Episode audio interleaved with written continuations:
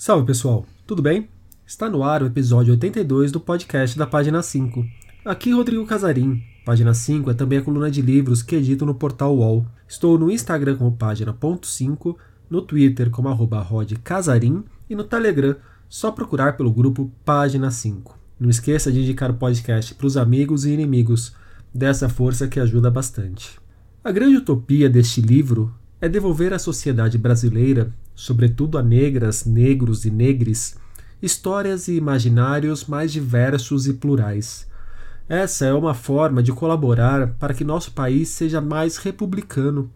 É também uma maneira de qualificar nossa democracia, deixando de discriminar e assassinar setores da nossa sociedade que, segundo os termos do IBGE, que os classifica como pretos e pardos, hoje correspondem a 56,1% da população. Esse é um trecho da introdução de Enciclopédia Negra, um tijolo de quase 700 páginas que levou cerca de quatro anos para ser feito. O volume reúne 416 verbetes de 550 pessoas negras que tiveram destaque ao longo da história brasileira. São nomes que vão de figuras históricas conhecidas como Zumbi e Cartola até atuais, como Amarildo Dias de Souza, Mestre Moa do Catendê e Marielle Franco. Mulheres como Francisca ou Chica Manicongo, trazida da África Central e que viveu na Bahia do século XVI, também estão presentes. A ideia, leio na introdução, foi encenar um reencontro do Brasil com a memória silenciada de milhões de pessoas negras que construíram sua história. Quem liderou a empreitada foi o trio Flávio dos Santos Gomes, Lilia Moritz Schwartz e Jaime Laureano. Os dois primeiros são historiadores. Já Jaime é um artista que possui um trabalho profundamente atrelado ao passado dos negros, tanto no Brasil quanto na África. Resgatar e inquirir histórias, ao mesmo tempo em que questiona ou escancara as estruturas de poder estabelecidas, está no centro de sua produção. Decolonizar a imaginação branca, de classe média alta e masculina, que ainda vigora no Brasil, é uma de suas motivações. Junto com os verbetes, Enciclopédia Negra traz um caderno de imagens com alguns dos personagens presentes na obra retratados por artistas contemporâneos. Essas representações não estão apenas no livro, mas também viraram uma exposição na Pinacoteca de São Paulo, fica em cartaz até o dia 8 de novembro. Foi com Jaime Laureano que conversei sobre o que motivou a empreitada, as pretensões e todo o trabalho que existiu por trás de Enciclopédia Negra. No final do papo, o artista também mostrou seu olhar esperançoso para o futuro. Jaime Laureano, obrigado pela presença aqui no podcast da página 5. Jaime, Enciclopédia Negra, uma obra sua em parceria com Flávio dos Santos e a Lilia Moritz Schwartz, e mais gente pra caramba que ajudou no processo, pelo que eu já pude ler aqui. Como que surge essa a ideia dessa enciclopédia? Bom dia, Rodrigo. É prazer estar aqui no podcast da página 5, falando desse projeto que é a concretização de um trabalho de muitas pessoas envolvidas e que começou comigo, com a Lili e com o Flávio. Para ser mais específico, começou com a Lili e com o Flávio em dois, é, 2015. É, eu acho que é isso, 2015, quando eles queriam fazer um, uma enciclopédia sobre a escravidão. Esse foi o primeiro primeira embrião do projeto. Daí eles conversando, porque ia completar 130 anos da abolição, né, em 2018. Então eles estavam preparando uma enciclopédia da escravidão para 130 anos da abolição. Daí, eles conversando entre eles, eles decidiram não, não seguir com esse projeto e eles fizeram o Dicionário da Escravidão e Liberdade, que foi lançado em 2017, que eles organizaram com artigos de mais de 50 pesquisadores e pesquisadoras brasileiros que se debruçam sobre o tema da escravidão, do abolição, do abolição e do pós-abolição. Nesse período, eles me convidaram para fazer a capa do livro, do dicionário da escravidão e liberdade.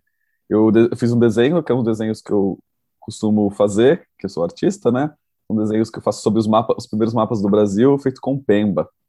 E eles, na conversa, o, a gente resolveu que o desenho seria o quinquagésimo, é, quinquagésimo primeiro verbete do dicionário, porque ele concatenava todas as ideias que estavam é, em voltas ao dicionário. Então ele era como se fosse o primeiro dicionário, o primeiro verbete que dava a tônica da leitura dos outros verbetes. E a gente fez uma tour de lançamento, ainda era, ainda era possível, né? Era outro mundo, ainda era possível fazer lançamentos Naquele, presenciais. No meu tempo. É, quando tudo era mato, dava dava para fazer lançamentos presenciais de livro. E a gente fez uma tour pelo Brasil, apresentando, eles apresentando a pesquisa, que redundou na é, publicação do livro, e eu apresentando a minha pesquisa que resultou na capa do livro nesse 51º verbete. Foi um verbete extra, que saiu depois de todos os verbetes estarem prontos.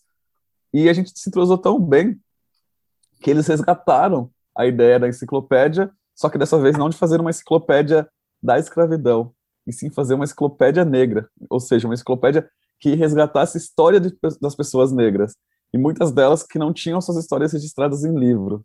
E nesse momento a gente estava conversando, eles me apresentaram o projeto e falaram se eu gostaria de entrar junto com eles no projeto, para organizar junto com eles e começar a, a, pensar o projeto que a gente tem hoje pronto, né, impresso.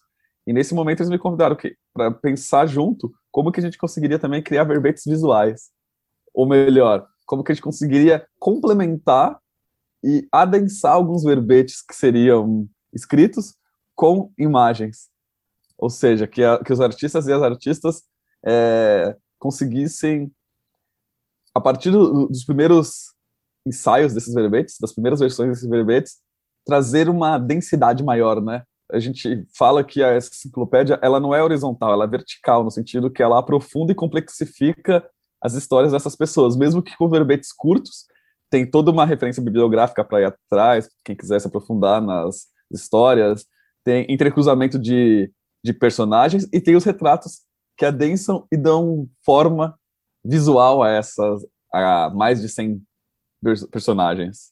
É, são verbetes curtos, peronomútil. É, se alguém pensa em verbete de dicionário, está pensando errado aqui, que não é verbete de duas, três linhas, é um verbete muito mais próximo Exato. do que era verbete da, da Barça, eu esqueci aquela outra enciclopédia que fez muito sucesso La quando Russe. era criança. Era a La Russe. La Russe. São verbetes assim, de às vezes ocupam duas, três páginas. Não é, não encerra Exato. a história de ninguém, óbvio, mas também não é tão sucinto quanto um mini Roais, por exemplo. É, Exato. E são quase 420 verbetes de 550 pessoas negras. Quem são essas pessoas, Jaime? Claro que você não precisa, não precisa me falar um por um, tá? Mas... Sim, sim, não. Então, deu uma pincelada. O, Começa isso, a escalação a... do time. Vou fazer a constelação. Vou falar dessa, da constelação que, que dá uma é, visada de como é o a, a, nosso pensamento que a gente trouxe, né? Vou falar dos critérios e elenco algumas personalidades porque a gente consegue ilustrar. Isso mesmo, Rodrigo. São 416 verbetes que perfilam 550 pessoas. E as pessoas podem perguntar por que, que são 416 verbetes e 550 pessoas?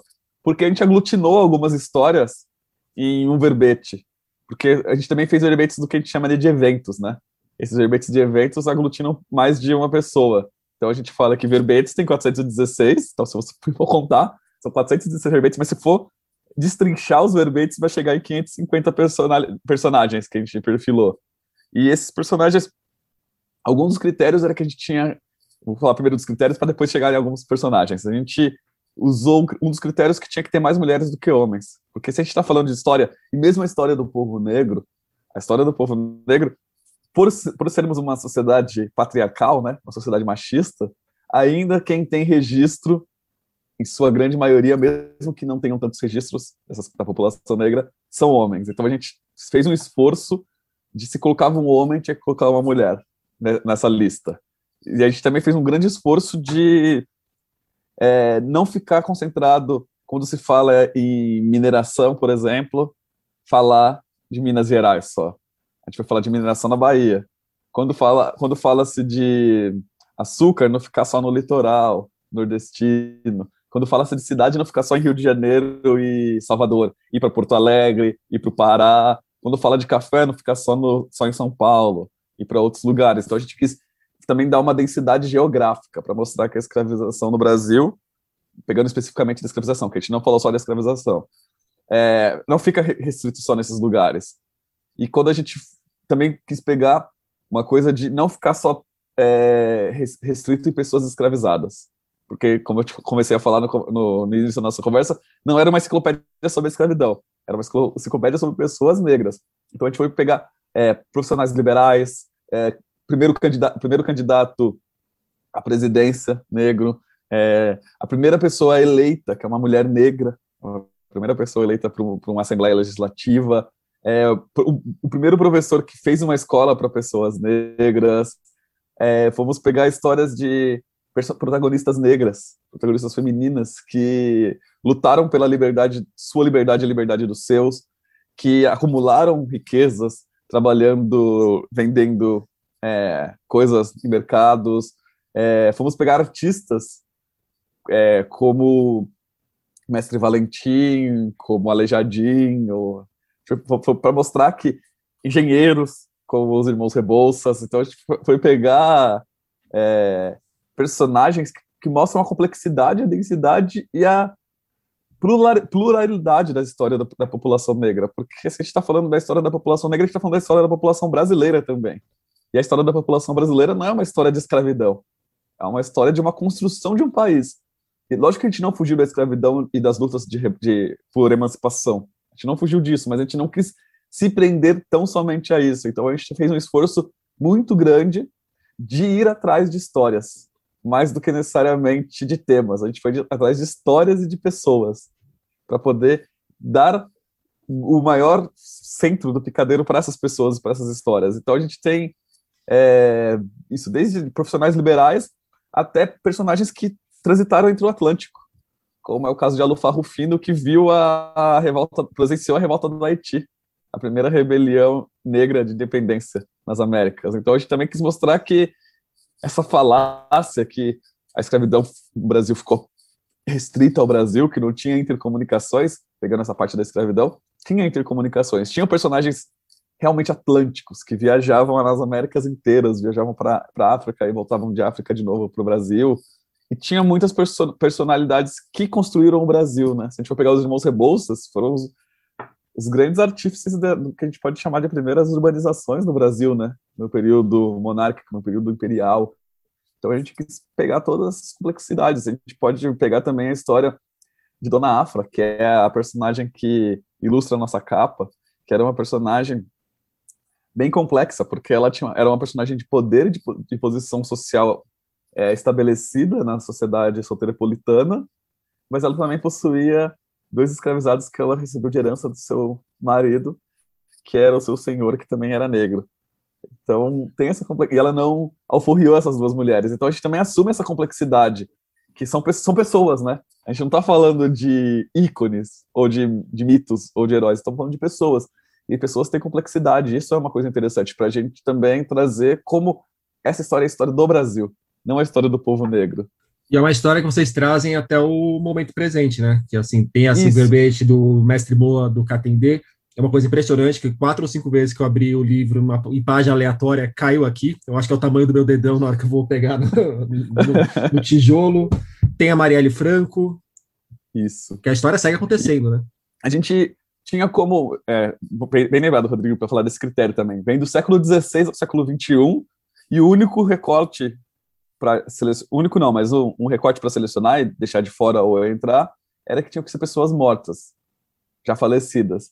Tá, eu ia te perguntar não porque não entrou Pelé, inclusive, então já tá, tá é, são, são, pessoas falecidas, e, e não porque a gente queria falar da morte, mas que a gente queria exaltar a vida dessas, dessas pessoas que tiveram é, as suas vidas horas ceifadas por a violência, horas hora é, chegada ao fim por N motivos, saúde, velhice, enfim, a gente queria, mas a gente queria trazer a morte para exaltar a vida. E quando a gente coloca Moa Catendê, coloca a Marielle no nosso pós-fácil, que depois que estava todo pronta a, a enciclopédia, a gente faz um pós-fácil no final da introdução, contando a história de Beto Freitas, que foi o homem negro asfixiado no Carrefour do Rio Grande do Sul, para a gente poder mostrar que segue se acontecendo violações, né? segue se acontecendo. Será que a gente teve abolição? Tem muitos historiadores, inclusive Lili Flávio e eu, que não sou historiador, mas também que a gente fala, a gente coloca isso na nossa introdução, que a gente vive após a abolição. A abolição teve, ela teve data para começar, dia 13 de maio de 1888, mas ela não teve data para acabar esse período da pós-abolição. porque a gente não teve uma abolição plena né, no Brasil, ou pegando como a colisão de direitos, a colisão negra por direitos fala, enquanto não houver democracia, enquanto houver racismo não há democracia. Então a gente não pode dizer que a gente saiu do, do período pós-abolição. E o livro, a enciclopédia traz isso, quando a gente é, escolhe, porque no primeiro momento a gente ia parar no século XX, a gente não ia chegar até os, o momento atual, no século XXI, mas em conversas entre nós três e com o nosso editor, Ricardo Tepperman, a gente resolveu ampliar isso para biografias de pessoas que estão que todo mundo já tem grande conhecimento, como o caso de Marielle, né, que é um, uma história conhecida por tudo o que ela representa, representou e vai seguir representando. Parece que representa cada vez mais, né? Exato, a gente resolveu colocar, como a gente tem a história de Cláudia também, que foi a mulher arrastada pela polícia militar no Rio de Janeiro, que é um caso icônico. A gente tem a história do Modo Catendê, que também é icônico, a gente pensar dele falecer durante a campanha que elegeu esse governo protofascista do Jair Messias Bolsonaro. Ele morre no caso de racismo exacerbado e de violência policial, policial não política, desculpe. Então, é, a gente colocar isso da importância de a gente entender e apontar para o ano que vem também. A enciclopédia ela não é ponto de chegada, ela é ponto de partida. A, gente, Lili sempre coloca isso quando a gente fala. Não é ponto de chegada a enciclopédia, ela é ponto de partida. Tanto que na introdução a gente reverencia quem veio antes da gente e, e sauda os que vão vir depois, porque a gente sabe que muitas coisas vão acontecer depois, muitas coisas boas, para dar continuidade, como a gente deu continuidade a livros de Clóvis Moura, é, de tantas outras pessoas que fizeram enciclopédias.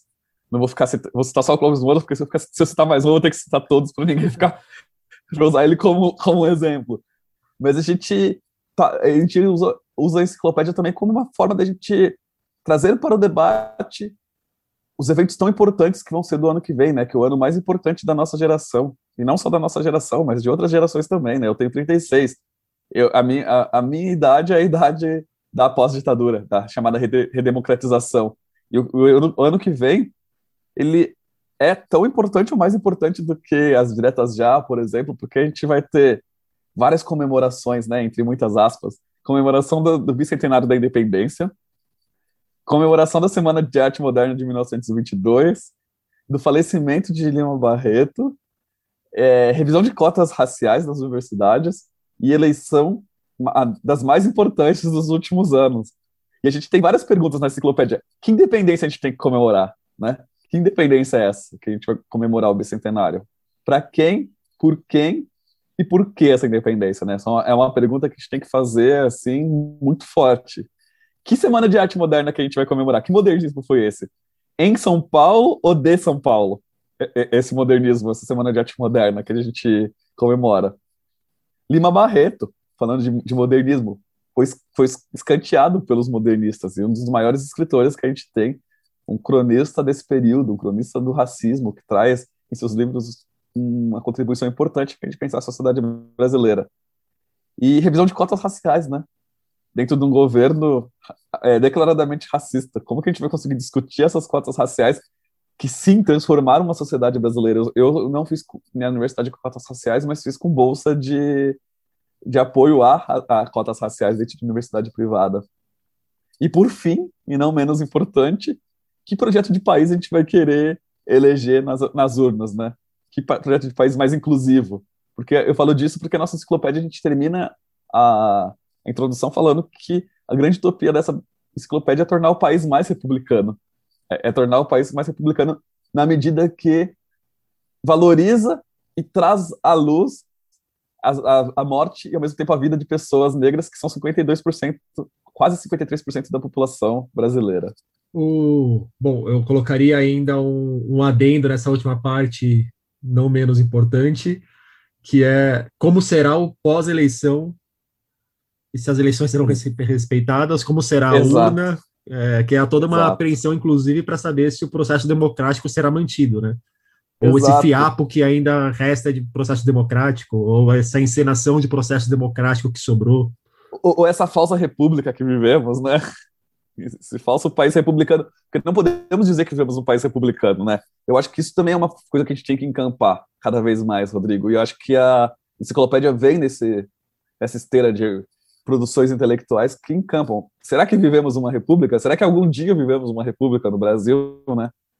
Nesse país distópico, né? O Brasil é um país distópico que assassina por ano. A gente está falando do coronavírus que matou, que vai chegar, infelizmente, a um número catastrófico de 500 mil pessoas, meio milhão de pessoas que tiveram sua vida perdida, mas a gente pode falar que por ano a gente tem assassina assassinato de 60 mil pessoas, né? Isso é uma distopia. A gente não pode falar que isso é uma república quando a gente normaliza isso. E a enciclopédia vem para falar, não, não vamos normalizar. E por isso que a gente escolheu como recorte falar de pessoas, só utilizar pessoas mortas, porque a gente tem que, como diz o Ayrton Krenak, a gente não sabe lidar com a morte, né?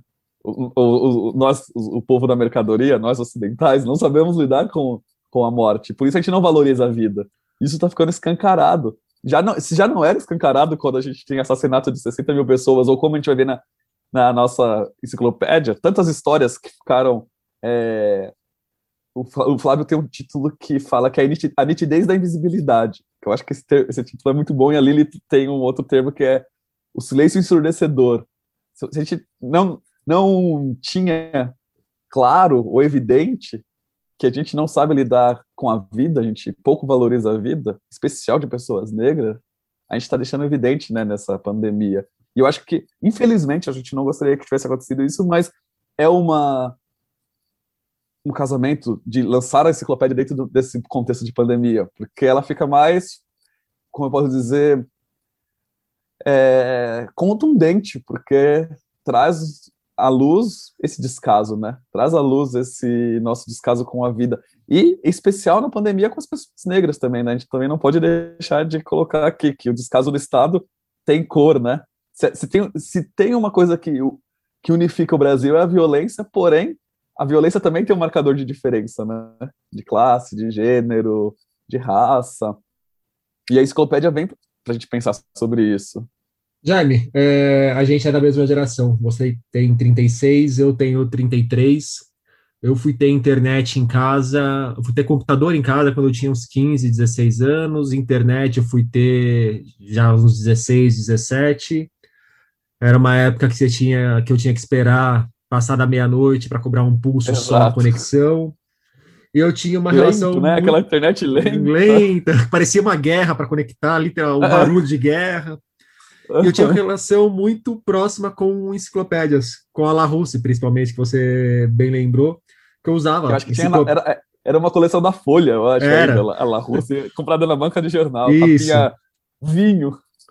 É, que eu, eu usava para fazer trabalhos de escola e vez ou outra eu gostava de pegar, abrir algum país para conhecer o país, ler a uhum. enciclopédia aleatoriamente para matar curiosidades. E até hoje eu tenho certa relação com enciclopédias, porque às vezes, quando eu estou tomando um vinho aqui em casa, eu pego alguma enciclopédia de vinho e vou ler sobre uma região de vinho, sobre uma uva de vinho, algum país, país produtor, alguma coisa assim. Legal. Então, me parece que a enciclopédia ocupa um lugar no meu imaginário, eu acredito que no imaginário de mais pessoas, não sei se é o seu caso também. A palavra enciclopédia, Sim. a ideia de enciclopédia. Aí, certo dia, a Líria e o Flávio chegam em você e falam: Jaime, tá de boa? Ah, mais ou menos, mas diga aí. Pô, vamos fazer uma enciclopédia? Vamos, vamos aí. Pô, legal, fazer uma enciclopédia. Aí no dia seguinte você acorda e tem uma enciclopédia para fazer. É, é, um trabalho do caramba, né? Me conta um pouco do, do, processo, de como funcionou o trabalho com você, a Lili e o Flávio. E na hora que você uhum. acorda e fala, tá, eu topei essa empreitada, agora tem que fazer de verdade. Não, é muito doido, Rodrigo, assim, porque eu também sou. Lembro de fazer trabalho de escola, você pegar a enciclopédia e ficar copiando no papel ao maço, assim, a, as coisas da enciclopédia para entregar na escola. E isso, tipo, como conhecer outro, outros lugares aos quais a gente não conhecia, né? Que hoje eu acho que as pessoas de 20 anos que vão escutar esse podcast, é, você vai no Google e coloca, sei lá, Seychelles, vamos pegar esse aqui que tá na moda por, causa, por conta da vacinação, né? Que já vacinou todo mundo. Você coloca no Google, você vai saber várias notícias de Seychelles, assim, né? Você vai... O Google virou essa falsa enciclopédia, porque eu acho que é isso, é uma falsa enciclopédia no sentido que tem a facilidade mas traz outras dificuldades cognitivas, que, que eu acho que na nossa época a cognição era um outro lugar. Não fazendo hierarquia bom e ruim, é, é só diferente, né? Então pegando isso para dizer quando para chegar nesse ponto que quando a Lili e o Flávio me convidaram. a gente estava num dos lançamentos no Rio de Janeiro, acho que era da Flip, era da Flup, era da Flup, a gente estava no lançamento do, do, do dicionário da, da Escravidão e Liberdade na Flup, a gente estava almoçando com o nosso editor, que ele, que ele também editou o dicionário da Escravidão e Liberdade, a gente estava almoçando pré-lançamento para combinar é, a dinâmica, porque era um lançamento maior, assim, que a gente ia distribuir 300 livros é, para as pessoas de periferia e tal. Daí os três chegam assim e falam: Não, eu tenho uma proposta para fazer para você. Eu falei: Eita, lasqueira lá, velho. Vindo desses três aí, é coisa boa, mas é desafio. Vai ser tipo, uma empreitada gigantesca. E é difícil de eu negar, né? É, é difícil. Tava eu, eu e eles três na mesa. Parecia uma, um tribunal, assim. Eu tava, eita, lasqueira. Falei, tem um projeto aí, a gente quer fazer uma enciclopédia. No começo era com 200 verbetes, e a gente tá pensando em alguns fazer algumas imagens dessas pessoas e queria te chamar porque você já tem essa pesquisa da importância das imagens para contar a história e como as artes arte contemporânea tem que é, tá junto com a história, tem que fazer uma ponte e a gente também acha como a história tem que fazer uma ponte com as artes, então é o casamento perfeito. Você topa?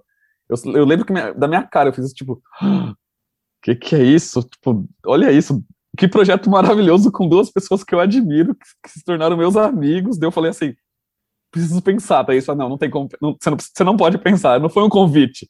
Isso, isso não é um convite, é um, uma convocatória. Eu não estou te convidando, eu estou te convocando. Daí o Flávio, daí o Flávio, eu vou dar uma, uma acelerada para depois voltar. O Flávio falou assim, não tinha como a gente não convidar o Jaime. Toda, todo evento que a gente ia, ele roubava a nossa cena. Então a gente falou assim, em vez da gente concorrer com ele, a gente vai incorporar ele no projeto. Mas eu sei que eu falei para eles assim, Rodrigo, tá, eu aceito, já que não tem como não aceitar, mas me dá uma semana para eu, eu, te trazer uma contraproposta, para trazer para vocês uma contraproposta.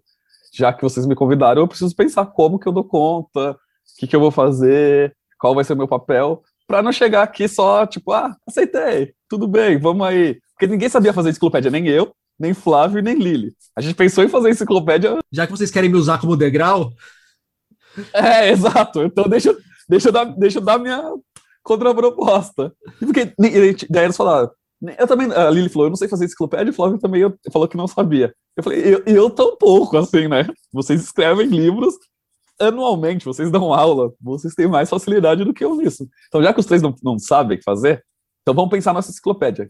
Mas vocês já estavam pensando há um tempinho, então deixa eu ter pelo menos uma semaninha aí para eu poder entender voltar nas enciclopédias, entender o que, que eu queria, porque a gente tem que fazer um projeto disruptivo, a gente não pode fazer um projeto do século XXI que remeta às enciclopédias iluministas, né? Que não, que não foram criadas no iluminismo, mas que tiveram a sua, o seu auge e a sua forma atual, né? A sua conformação atual no iluminismo, com Diderot e outras pessoas. Então eu fui voltar na história das enciclopédias, fui ler a Larousse de novo, a Barça, acessei o meu, as minhas memórias de, de como era importante, como trazia para mim essa beleza de desbravar, né, nesse sentido de ver aqueles volumes, aqueles calhamaços, aqueles vários tomos, e eles me, já, eles me convidaram, a gente gostaria de fazer uma divisão, nesse primeiro convite, uma divisão legal para a gente trabalhar eu e o Flávio, a Lili, a Lili falou, eu e o Flávio vamos ficar responsáveis pela pesquisa histórica, pela formatação dos textos, e você fica responsável por dar forma a esses retratos.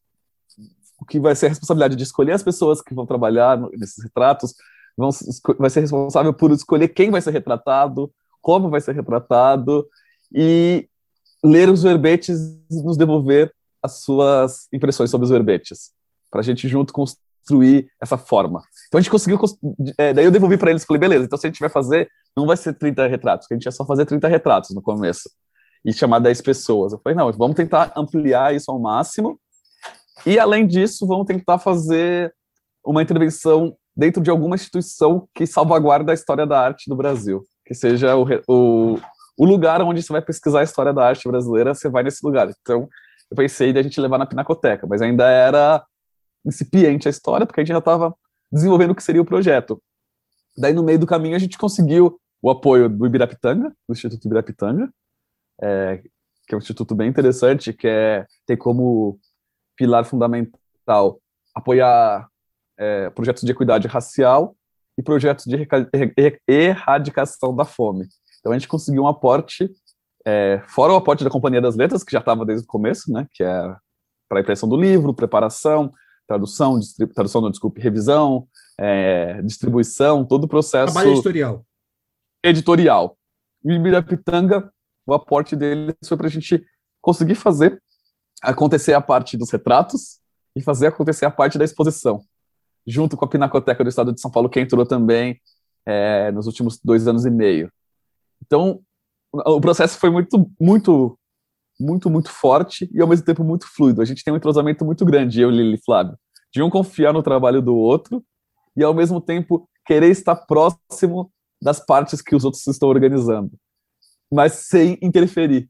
Isso que é muito bonito. A gente, todo mundo está dentro de todos os processos, mas sabendo é, muito bem o que é o processo de cada um.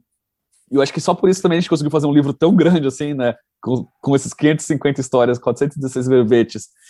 E um projeto, na verdade, né? Que tem mais verbetes que não entraram, que vão entrar num, num novo projeto que a gente vai estar desenvolvendo.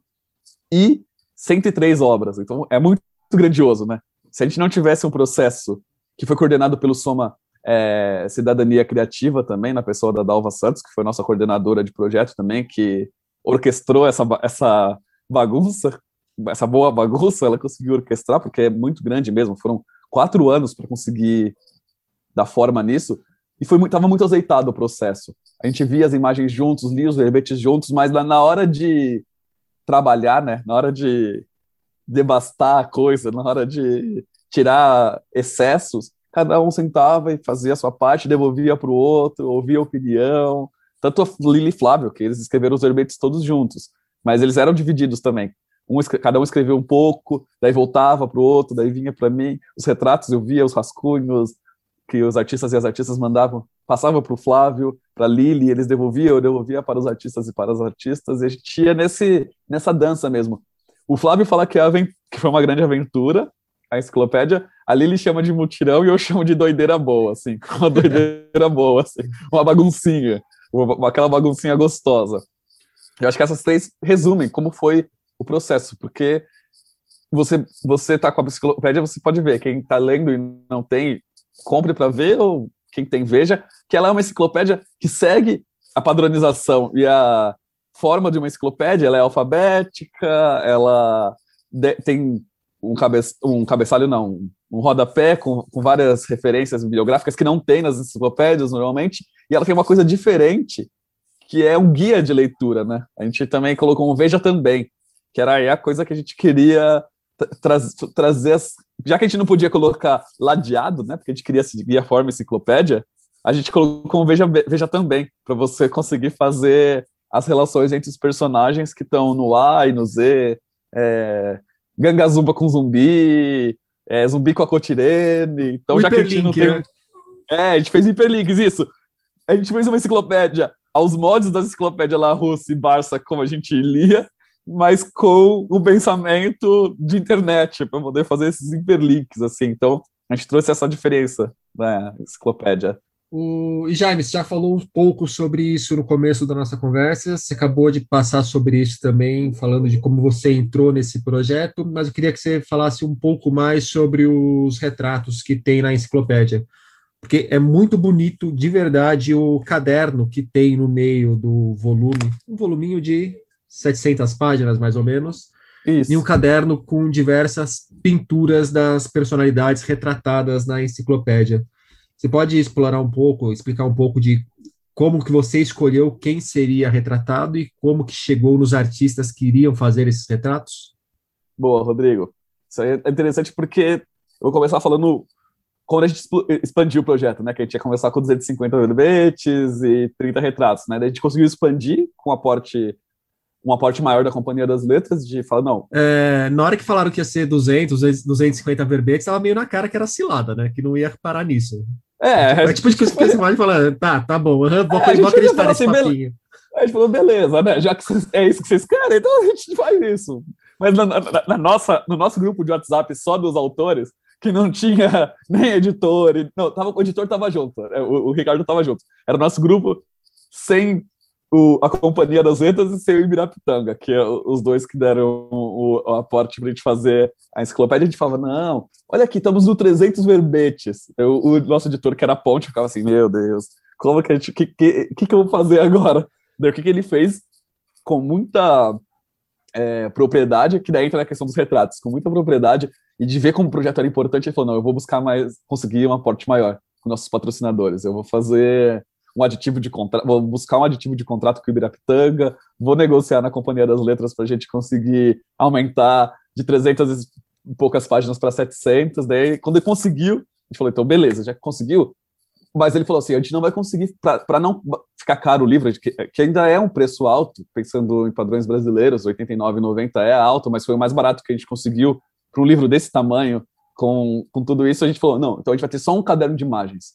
A gente não vai poder ampliar dentro do livro a quantidade de imagens. Isso, eu, eu digo isso porque a gente falou, tá, se a gente tem mais dinheiro para fazer imagens, a gente tem a vontade de fazer mais imagens, então vamos fazer uma exposição maior, porque a gente já ia fazer uma exposição com os 30 retratos.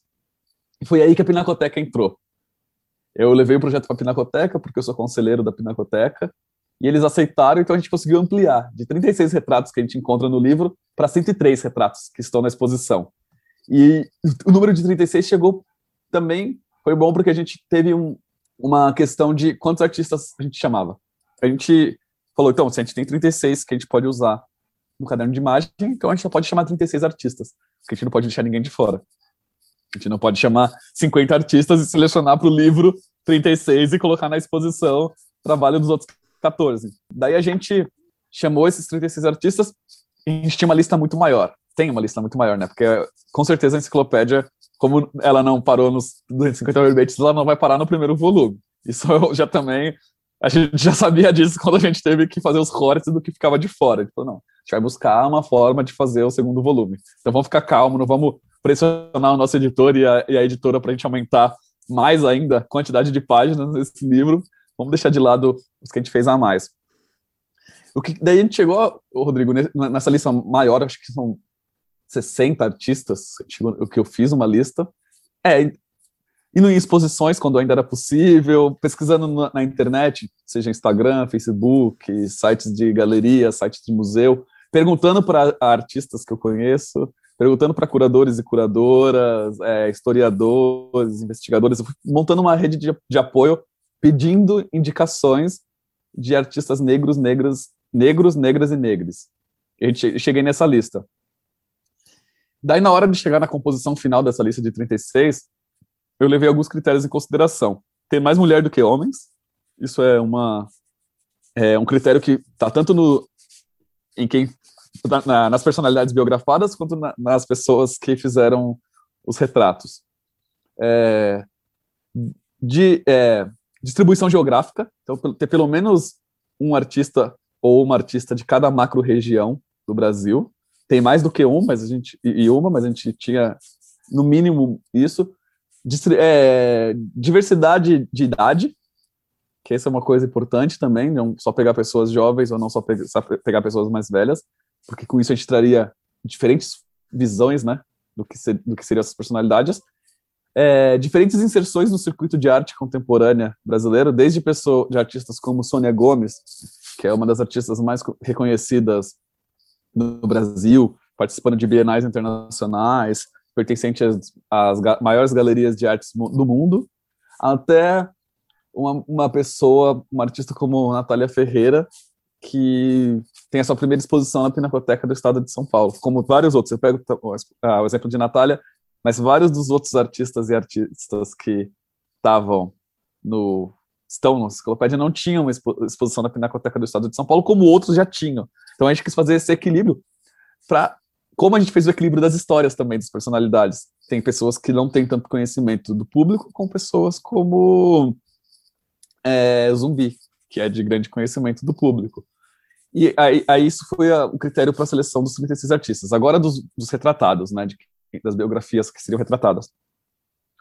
A gente, junto, criou alguns critérios, que seriam basicamente os mesmos critérios que a gente adotou para escolher os artistas e as artistas, que é distribuição regional, que não queríamos ficar só em São Paulo, que eu também comecei a falar para você no começo, esses, uhum. esses critérios estavam em quem a gente queria que fosse retratado, e tinha um critério primordial, quem não, tiver, quem não tinha imagem, personalidades que não tinham imagem, nenhuma imagem, ou se tinham eram imagens atribuídas, que não sabia se é, são ou não são as imagens, e a gente queria, ah, isso, isso foi os critérios, é, profissão, todos aqueles outros primeiros critérios. Fora esse último, que é não ter imagem retratada, os outros critérios são critérios que atravessam todas as escolhas da obra, me parece.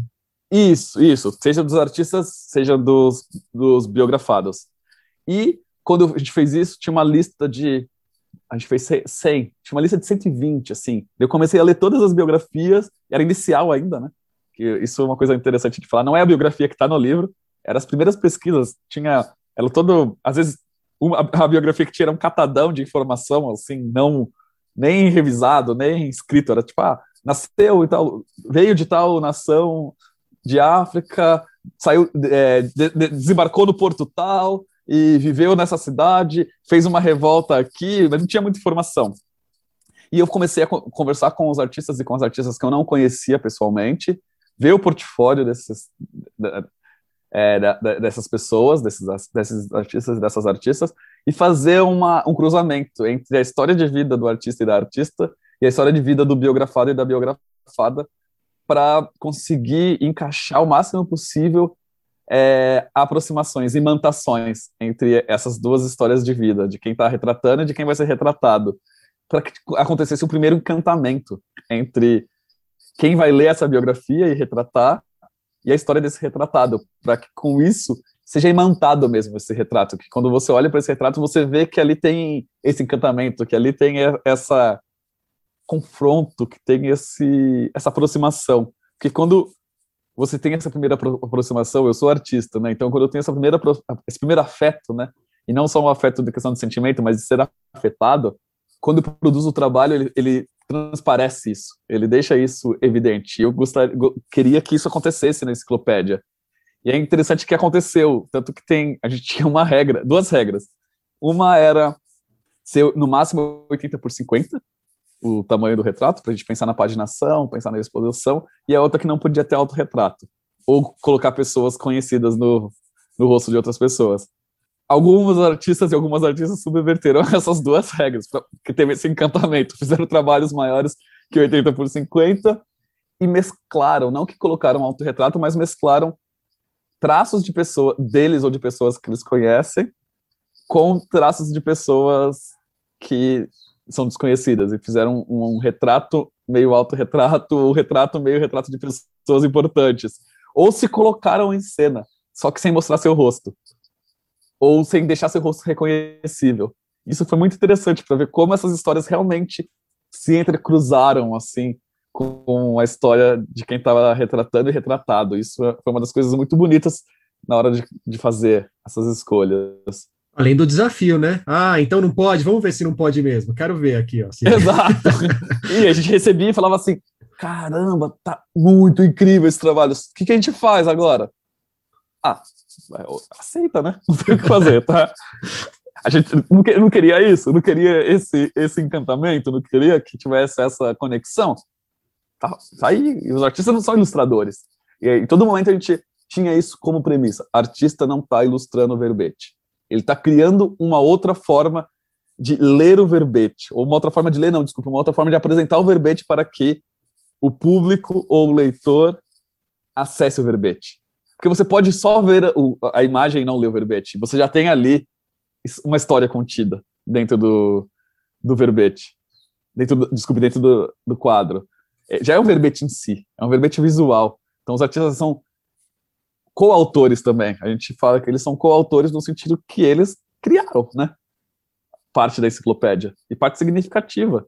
E na exposição mais ainda, na exposição eles são não, nem coautores, nós somos coautores deles na exposição que está em cartaz na Pinacoteca, porque a exposição são as autorias e as criações deles com a gente organizando. Ali a gente está como organizador do, da, da parada, da, da exposição. Jaime, para a gente fechar um trechinho da apresentação.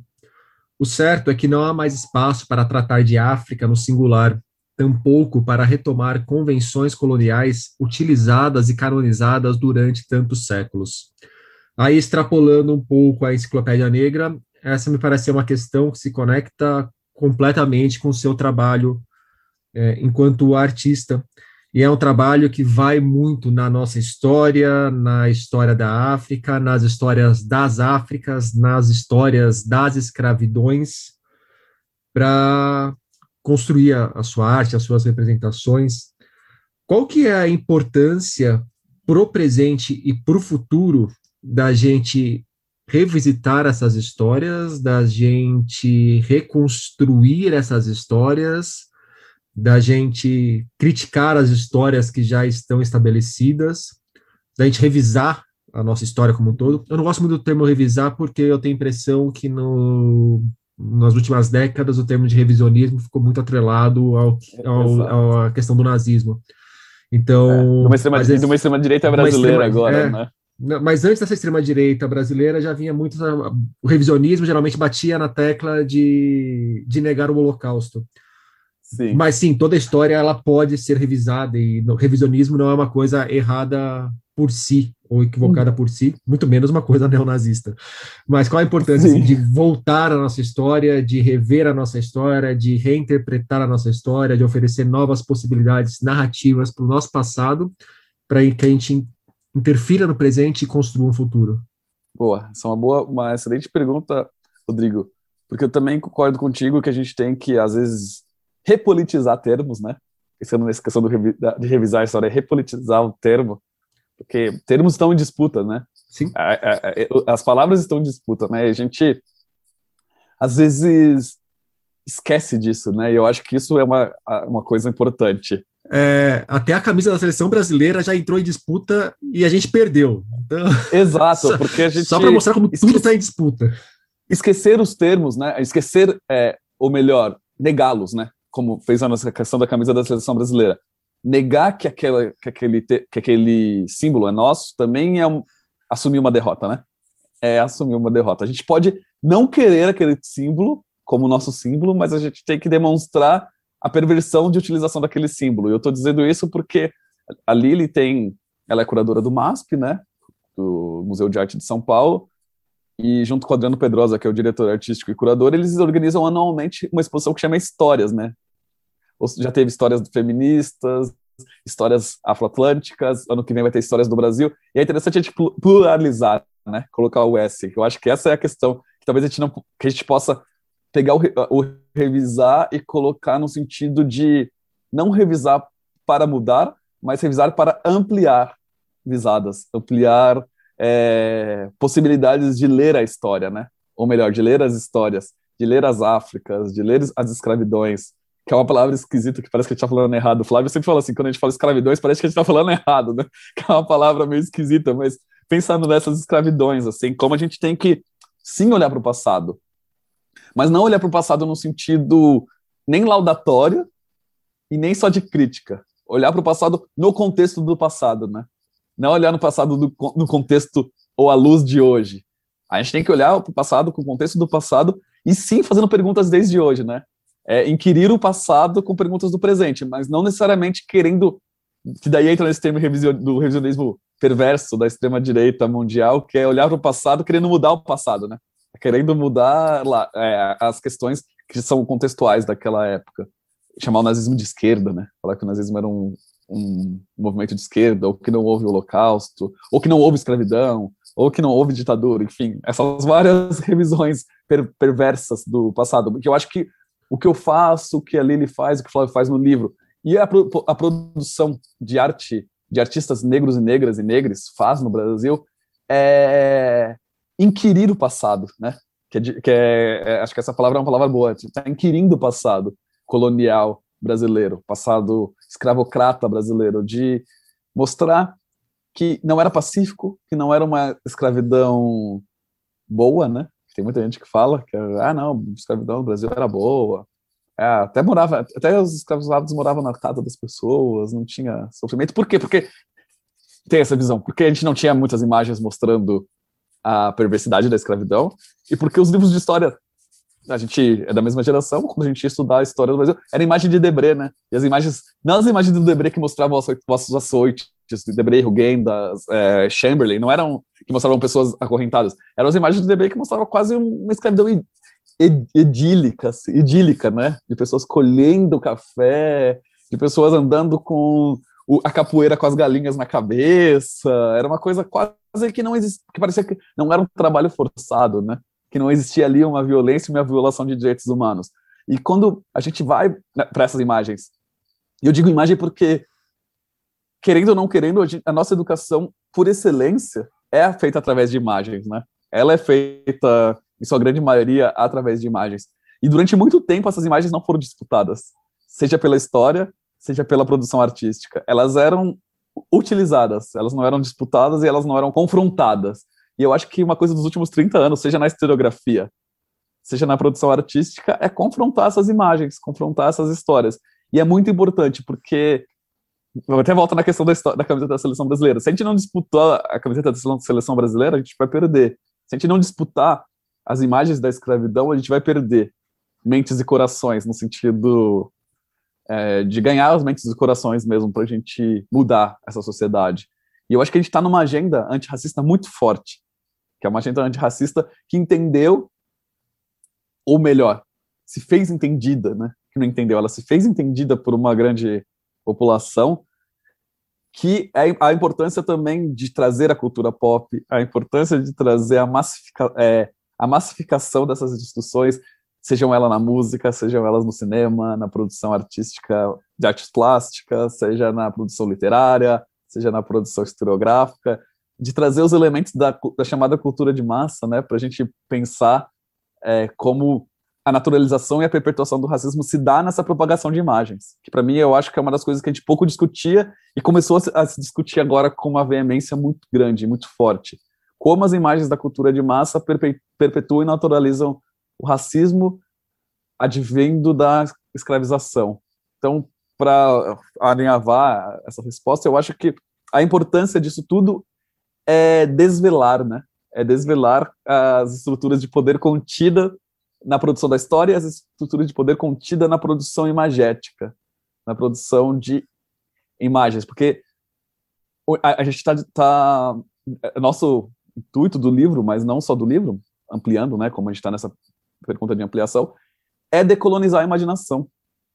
Por isso a importância das imagens. A gente tem que decolonizar, ainda, além do conhecimento, a gente tem que decolonizar a imaginação, porque a nossa imaginação é branca, é, classe média alta e classe alta e masculina, né?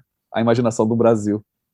Então, se a gente não decoloniza a imaginação, a gente não vai estar decolonizando, decolonizando totalmente o conhecimento, né? Porque a imaginação, ao meu ver, ao, ao, ao ver da Lili e ao ver do Flávio, imaginação também é conhecimento, né? Porque se a gente não imagina, a gente não consegue é, conceber coisas. Então, é, Rodrigo, a gente usa é, é, o poder das imagens para decolonizar a imaginação. E quando eu digo a gente, não só gente, eu, Lili Flávio, um, uma rede antirracista que entendeu esse lugar. Pode falar da Djamila, Silvio Almeida, a gente vai aí, Douglas Belchior, Coalizão é, Negra por, por Direitos, a gente pode elencando, CUFA, a gente vai elencando um monte de, de iniciativas e ações que entenderam, muitos artistas e muitas artistas que entenderam a necessidade de decolonizar a imaginação. Então, eu acho que a gente está num caminho super potente, não por menos tivemos essa, esse movimento reacionário, né? Que eu acho que eu sempre gosto de co colocar. É reacionário é porque é reação a alguma coisa, né? A gente não, é, não tem um movimento reacionário que não reage a, a, nada. Ah, tá tudo do jeito que eu quero, vou reagir. Não. Foi um movimento reacionário que reagiu a uma mudança de paradigma na, na sociedade brasileira, que eles chamam de, de, de mimimi, né? De discurso identitário, da minoria querendo se impor à, à maioria, que eles estão completamente enganados. É um, é um movimento orgânico, né? É um movimento que nasce da sociedade, não é imposto pela academia e pela intelectualidade à sociedade. Pelo contrário, as demandas da sociedade civil organizada que modificaram a academia. Eu acho que é, a gente tem que colocar cada vez mais esse debate. Não é o contrário, a academia que modificou a sociedade civil. A sociedade civil estava se movimentando e se modificando, e a academia, como bons intelectuais que são, tiveram que olhar para o que estava acontecendo, para a realidade. E aí foi os dois se retroalimentando e mudando, assim. E veio esse movimento de reação. E que eu acho que foi muito violento, muito, muito violento, mas também creio eu que a gente consiga, com isso, aglutinar esses movimentos de mudança que às vezes são dispersos, para a gente demonstrar que a gente quer que esses movimentos de mudança é o projeto de país que a gente quer e que vamos conseguir derrotar esse retrocesso, essa reação violenta. O, eu estou escutando o que você está falando, como nossos ouvintes também vão escutar, e os nossos ouvintes não vão ver a maneira como você está falando, da maneira como eu vejo que você está falando. Me parece que exala uma esperança de você. Você tem esperança de que a gente vai melhorar em breve isso aqui? Eu tenho esperança e mais do que esperança, trabalho. Eu, eu, eu não estava morando no Brasil, a gente conversou no começo da, da nossa conversa, nas trocas pelo WhatsApp, e vim para o Brasil para o lançamento do livro e vi a necessidade de voltar para o Brasil. Vou voltar para o Brasil agora em agosto, só buscar minhas coisas, estava morando em Portugal. E a minha, mais do que esperança, é trabalho, assim, junto com outras pessoas. E não vou dizer utopia, porque não é utopia, eu acho que é caminho e trabalho de daqui duas ou três eleições a gente tem um presidente preto ou preta no Brasil. Isso é, é, é possível, é viável, se, e a gente tem que carregar essa manga para isso acontecer. Sim, eu acho que é, é a nossa reação. Vamos também vamos é, repolitizar palavras, vamos ser reacionários, só que não reacionário enquanto é, ideologia política, ser reacionário no sentido da ação, né? Se, se teve uma ação violenta, a gente tem que reagir com uma, com uma ação propositiva, com uma ação de sim trazer para a população, e eu me coloco dentro dessa população, um projeto de país, um projeto de país no qual a gente fale que precisamos fundar, não refundar uma república, precisamos realmente fundar uma república, precisamos realmente implementar a democracia no Brasil, porque a gente nunca teve, a gente teve um arremedo de democracia, né? A gente também tem que ter coragem de elencar as coisas que a gente nunca teve. Para aí, quando a gente elenca as coisas que a gente nunca teve, a gente pode buscar as coisas que a gente quer ter. Então eu tenho, sim, esperança, mas uma esperança trabalhadora, uma esperança batalhadora, não uma esperança etérea e abstrata, uma esperança de olhar para os meus pares e ver as coisas que estão acontecendo, como, por exemplo, a manifestação, a gente está falando aqui no dia 28, 28 hoje, né? 28. É, no dia, no dia 28 vai ter uma grande manifestação no dia 29 de, de maio. Mesmo no, no meio de uma pandemia, é necessário, claro, não estou convocando as pessoas para aglomeração, nos, ou, ou estou incentivando as pessoas que vão ver depois achar que eu estou incentivando, não, vai quem tem sente quem tem possibilidades, quem não vai transmitir o vírus, porque a gente está no meio de uma pandemia, mas é, é, é necessário marcar a posição, mesmo que seja com não com milhões de pessoas na rua, mas que esses milhões de pessoas representem as outras pessoas que não se sentem à vontade ou não podem e que vão estar se manifestando na internet também, no Twitter, no mesmo dia, com a mesma pauta, é, retransmitindo imagens, fazendo manifestos. E eu acredito que a gente está num momento muito é, forte, Rodrigo, de reação, assim, a popularidade desse presidente, que ele não é o meu presidente, ele está presidente do país, está diminuindo cada vez mais. A, a, a, grande massa do Brasil, né? Porque somos, somos todos trabalhadores, né? Eu, me, eu, eu sou um trabalhador, eu sou proletário, você também é. A gente está aqui trabalhando, a gente é, é trabalhador. A gente, tá, e a, a gente tem que tomar consciência que temos que é, é da gente que vai mudar o Brasil, né? É, é, é desse, é da, da, nossa união das nossas proposições que o Brasil vai mudar. E eu acho que é, é esse é o que está acontecendo, sabe, Rodrigo? De a gente conseguir elencar as prioridades e as reais necessidades do Brasil. E eu acho que isso está sendo feito. Acho que a enciclopédia é um lugar desse, assim. Pode parecer aí muito tópico, mas é um livro que muda, é um livro disruptivo, que traz, já esgotou a primeira impressão. Isso para a gente foi muito em um mês esgotou. Então, a gente vê, eu, vê a necessidade de, disso acontecer. A gente está vendo a necessidade disso se tornar debate, não só o que a gente está fazendo.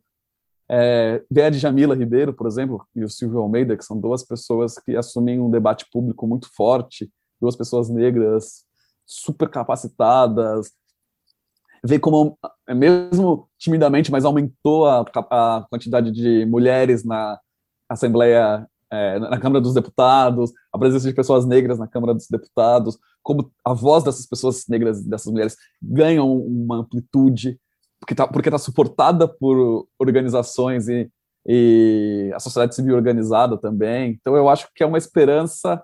É, o Gilberto Gil tem uma música que fala, no, que ele fez para o filme Quilombo, do Cacá Diegues, que chama acho que chama Quilombo até a música, que ele fala que a felicidade do negro é uma felicidade guerreira. E eu vou colocar a esperança do negro é uma esperança guerreira, sabe? Nesse sentido de uma esperança guerreira. E eu fiz um trabalho na, no Mar, no Museu de Arte do Rio, que eu também usei essa frase, que eu acho que essa frase para mim é muito importante. Eu sempre vou mudando as palavras.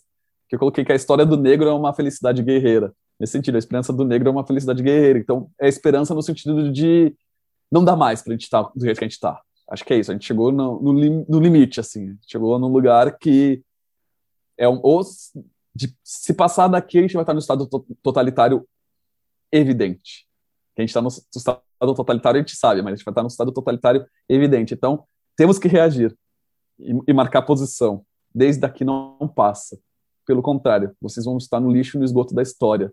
E se houver justiça no Brasil, na cadeia, daqui a um tempo. Então, é, é, é, nesse lugar assim que a minha esperança vem, uma esperança, uma esperança propositiva, uma esperança guerreira, e por isso eu volto ao Brasil, porque o Brasil, eu preciso do Brasil, mas o Brasil também precisa de mim. Eu tenho que assumir esse lugar e me colocar como quanto figura pública. Então é uma esperança de, de luta. Jaime Laureano, muito obrigado pelo papo e pela dose de esperança. Essa conversa vai ao ar na sexta-feira que vem, mas nesta sexta de manhã, na qual a gente já está conversando, já me deu uma boa dose para seguir a sexta e o final de semana. Obrigado, Rodrigo. Conversa também. É, bom, é muito bom a gente estar tá nessa conversativa, né? Eu acho que essa é uma coisa importante. E passar, eu só para finalizar mesmo, essa, essa questão da esperança é para a gente. Bom, quem estiver ouvindo, vamos, a gente vai junto trabalhar. A gente construiu esse país é, com muita luta e a gente vai continuar lutando para construir o país realmente que a gente precisa. Maravilha, Jaime. Muito obrigado, viu? Obrigado, eu. Enciclopédia Negra, de Jaime Laureano, Flávio dos Santos Gomes e Lilia Moritz Schwartz, sai pela Companhia das Letras. E nesses dias, na página 5, nós tivemos George Orwell e a Guerra Civil Espanhola, resenha de homenagem à Catalunha. E no meio de tanta distopia, 1984 como embalagem para presente vira alívio cômico. Por hoje é isso aí, pessoal. Não esqueçam de indicar o podcast para os amigos e inimigos. Um abraço, um beijo, um aperto de mão e até a semana que vem.